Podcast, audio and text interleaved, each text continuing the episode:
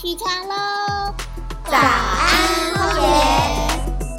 一份早餐配一个故事。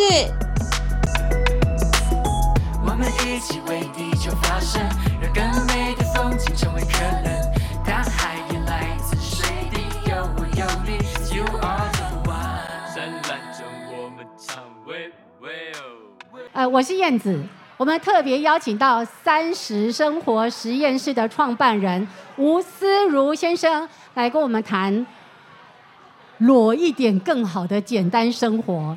你知道我在看这个题目的时候，我一直想说，哎，前面一个话题不是在谈食吗？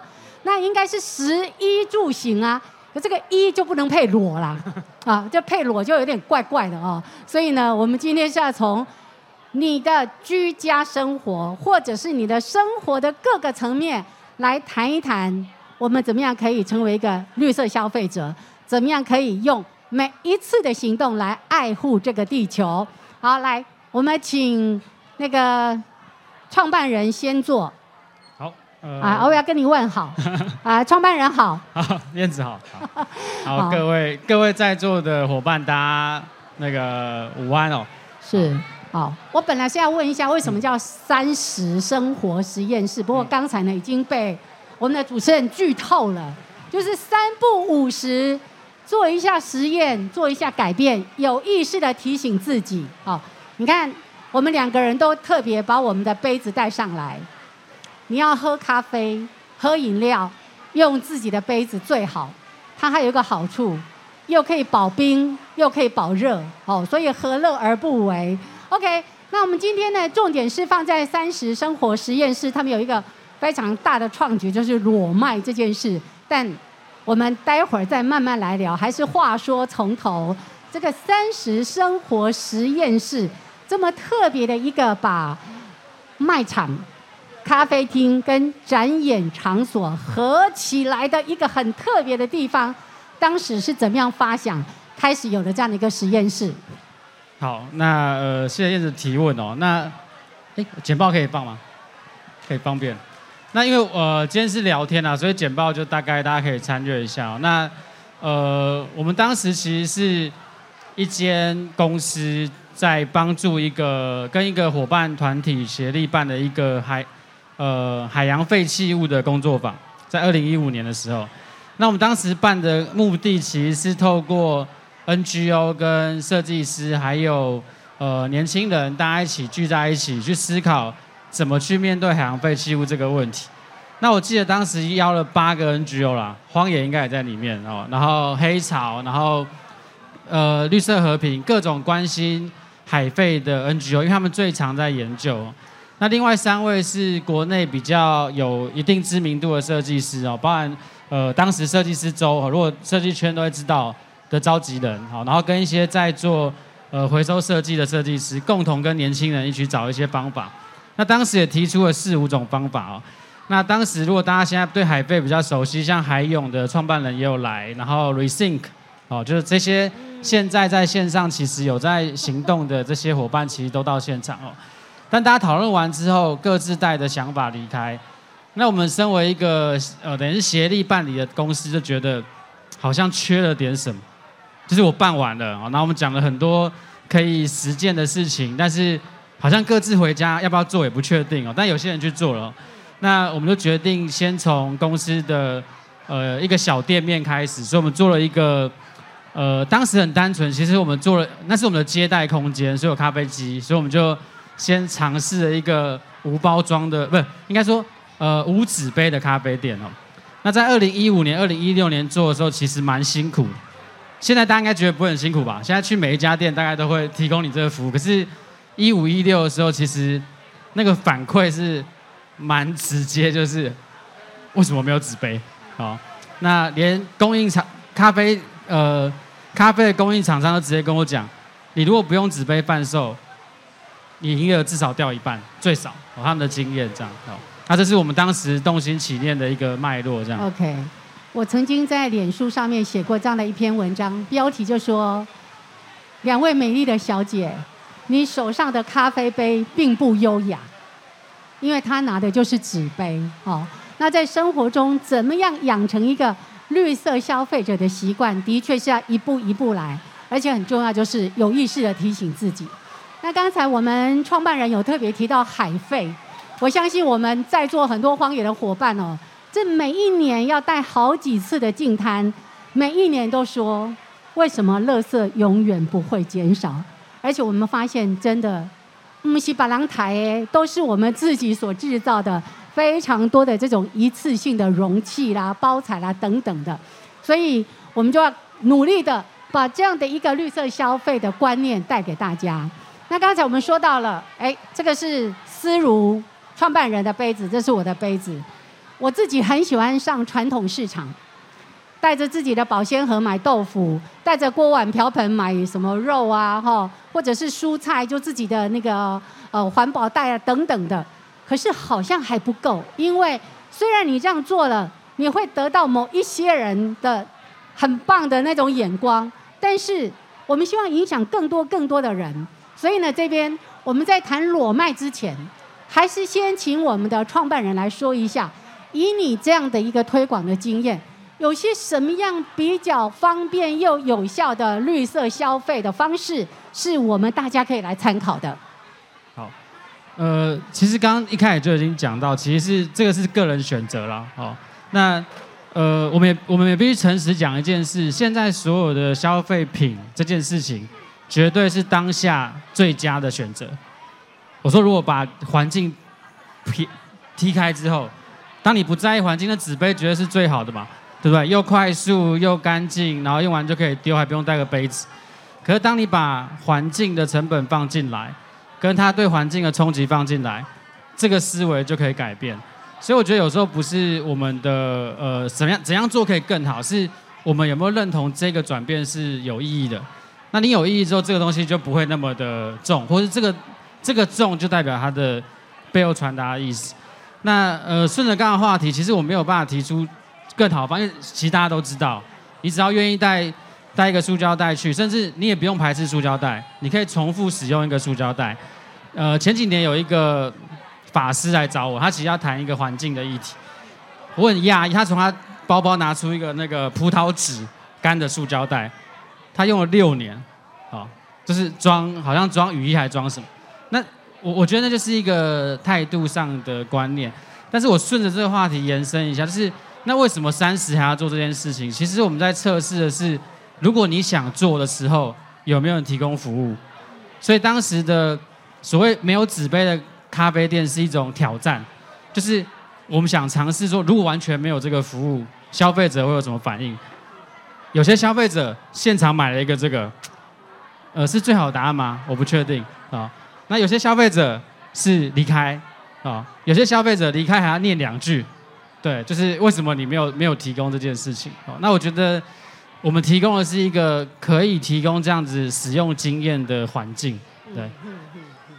所以提供一个选择，然后也让我们的民众多一些的思考。因为你刚刚提到说，我们的三十生活实验室其实是从无纸杯的咖啡厅、咖啡店来开始的哦。那当然，在那个时候很可能是一个很大的挑战，但我相信现在应该大家越来越有概念。来，我们现在现场马上做一下民那个调查。来，你会随身携带？例如汤匙、筷子、杯子的伙伴们，可以帮我举个手吗？哇，没关系，没带也不用觉得很害羞哦。我们希望每一个人都把这样的机会让给大家一起来，就是说，你你知道这样做可以，然后我们去就去发挥影响，让更多更多的人来参与。像有一次我去买马吉，马吉知道吗？一颗一颗的，那通常呢，它就是卖好，可能六颗、十颗一个塑胶袋，一个塑胶盒，我就带着我的保鲜盒去买，然后那个老板看着我的时候，眼睛瞪得大大的，然后非常开心，就开始笑起来了。好，那我买完之后呢，我竟然遇到另外一个人，也带着保鲜盒来买马吉，完全不认识的人，我就说来，我们两个合照一张，好。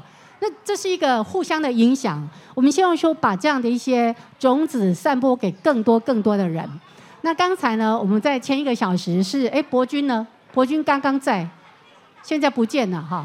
在谈石斛米，在谈蓝雀茶，我们过去在谈很多关于友善呃，关于农业啦等等的一些问题的时候，我们的关注点都在人，就是有机哦，我吃的不会中毒，我吃的没有什么农药残留的问题。但是我们后来开始关注这个环境，我们采取友善农农耕，还有像刚才在提到蓝雀茶、石斛米，那个都是叫做绿色保育标章啊。我们说为蓝雀买单，为石斛买单，为田边买单等等的，从这样子慢慢慢慢关心自己，我们到关心环境。那我们现在可以做的更彻底一点，来，这个你就要来交给我们的这个创办人哦，在三十生活实验室，我们采取了很多的裸卖的商品，你可以跟我们说一下，大概有哪些一般人可能不会觉得它也是可以裸卖、可以零售的。OK，好，那呃，其实我我在，因为我们在那个产品的发想过程是有一些脉络，一个是呃你在生活之中经常会使用到，但你又逃避不了的。哦，当时我们有做这样的东西哦。那第一个，我们先从食物开始，基本上食物所有的食物，因为食物是最早发展的一个系统，所以几乎所有食物都可以裸卖，这非常的合理哦。因为我们在没有塑胶袋的时候，没有这些包装的时候就开始贩卖。嗯，但以前猪肉会用什么草绳去别，然后用一些不同的荷叶，对之类去嗯，去做一些包裹，所以我觉得食物其实是蛮复古的。我记得有个八十岁的那个算是前辈吧，他就从天母搭车，我们在中山区哦，他搭了快差不多至少要四十分钟的车，嗯嗯，然后来我们这边买这东西，那我就很好奇说，就是为什么要这么远？因为他其实蛮，我觉得蛮不是很很呃合理的便利啦。好，但我们聊完之后，他就跟我讲一句，他说他一直希望有这种店发生，因为他小时候就是这样生活哦，所以我觉得。呃，裸妆不是创意，它其实是回到一个生活的原本的基础哦。那当然，我们随着时代进步，会有不同的食品，像有些是呃比较像加工类的果干，或是那些呃零食哦。那我们其实也可以做裸卖的部分。那我觉得食物这边是没有什么太大问题。那我觉得最大的挑战是我们在有一年做了一个问卷调查，就大家日常生活里面最困扰的是什么？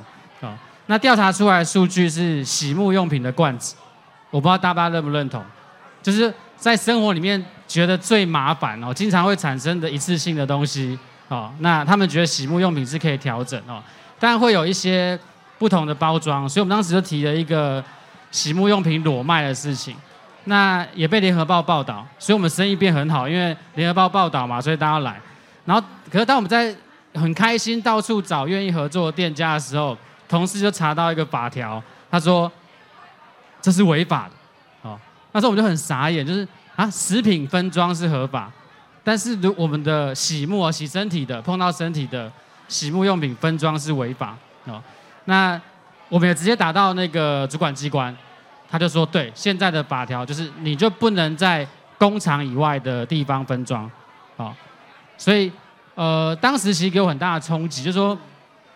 呃，做一个环境友善的事情，其实有一个法律被限制，那这法律是落后的。我后来，我们后来跟呃相关主管机关开过会哦，这个法条会越来越严，它不是松绑哦，它是越来越严格，它保障消费者哦，所以这也是我们现在呃这个团队我们在涉入的一个比较政策面的议题。那未来我们会做这样的一个倡议的推动，对。嗯好，会不会是因为这些洗沐用品，它买回来都是会用个几个月多久的时间，所以在法律上有这样的一些限制？呃，主要它被列入为化妆品。嗯，哦，那化妆品其实你就很怕它变质嘛，所以他就要求不能再分，不能在其他地方分装。那嗯我也请教过洗沐用品的业者制造商，他说，因为是洗沐用品，所以基本上有很强的清洁性，所以不容易污染。不是说不会污染，就是不容易被污染哈、哦。那你就想一件事，如果呃，所以为什么有些东西会加防腐剂，它就避免你污染哦。那呃，我觉得这是一个历程啊，还在发展。那我们也去查国外的资料，其实很少国家，目前没有国家去限制这件事情。嗯，好，那最大的分裂是呃，大部分的国家不会把洗沐用品列在化妆品里面。是是是是，其实不只是洗沐用品，包括像洗衣精、洗碗精这些瓶瓶罐罐。其实老实说，呃，我我自己的消费习惯是这样子，现在经常都可以有是一个是瓶装，然后其他叫做那个环保包装，对不对？我就会买一个罐子的，然后其他呢就买这种塑胶的哦，这种比较环保经济包装的。那我们就会觉得这样很安心了。可是呢，这样其实还不够，因为老实说，你在丢每一个塑胶袋的时候，也是一个问题啊。但是，但是我们自己也一直都在做换 换包装的这件事情，但个人做可以，在呃商业的经营上面，目前我看到在呃三十生活实验室里面，它有一个标题就是友善环境是违法的。你们觉得这样应该吗？哦，所以即使在呃法律上面还没有做一些很好的更动的时候，我想更可以做的应该就是从我们的每一个人自己在日常的生活当中食衣住行。好，那你刚才提到的洗沐用品，包括我我因为我之前曾经去做过一些资料的搜寻，大概现在台湾可能差不多只有二十家左右。的裸卖商品的商店，哦，那你刚刚说食品是可以分装、可以裸卖的，可是会不会也有很多的消费者来到这边的时候，他们会担心这样没有包装，会不会容易氧化、容易造成那种腐败啦，或者是一些那种细菌等等、霉菌等等的这个问题？你们怎么面对这样的问题？呃，这的确是存在的，因为我们跟很多呃。厂商合作合作的时候，他们不愿意分不愿意做无包装的原因就在于，呃，品质的控管。嗯，比如他今天呃一个包装从工厂出来到你的消费者手上，那如果出问题是他负责，哦，只要这个包装品的过程中间没有破损。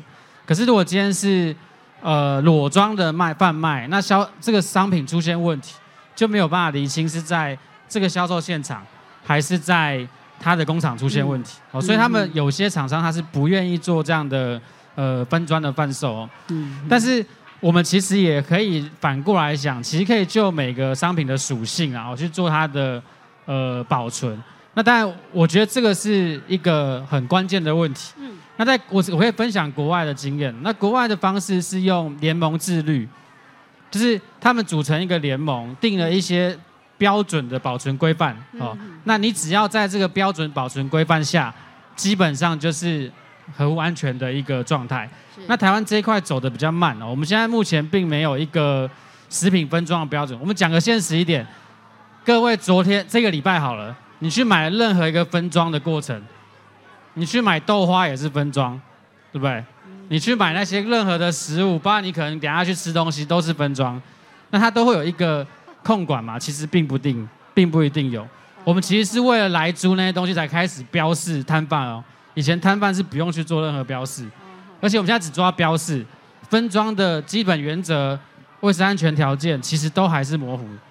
那我也不觉得说我们要怪政府，就是说如果我们希望社会变好，那我们就要去要求他。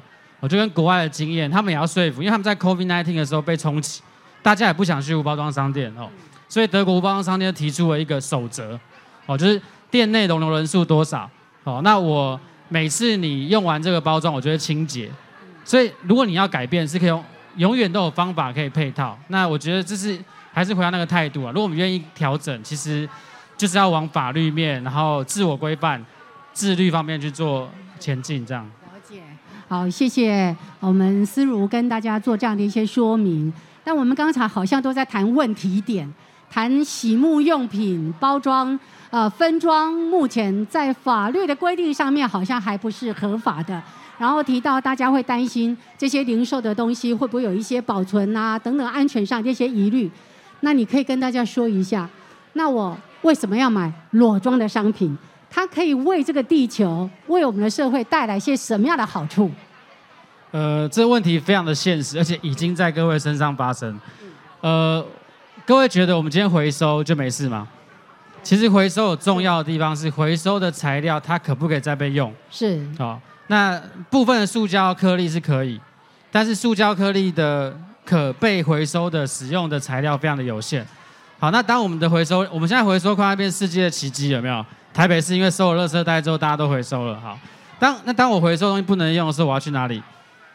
我不可能放在我的仓库嘛，对不对？我们就是拿去焚化炉烧掉。好，那焚化炉烧掉好像也没事嘛，没有。一个体积用用一百来讲的话，百分之二十的东西处理不了，就是一个焚化炉，你把东西送进去烧，它至少要留百分之二十的灰哦，给你吧。好，那底渣跟飞灰，你看它它非常的困难去知道材料的特性，可以想象你们全部的垃圾烧完之后，剩下的东西，所以台湾基本上也不知道这东西怎么处理，所以我们用很简单的数学逻辑。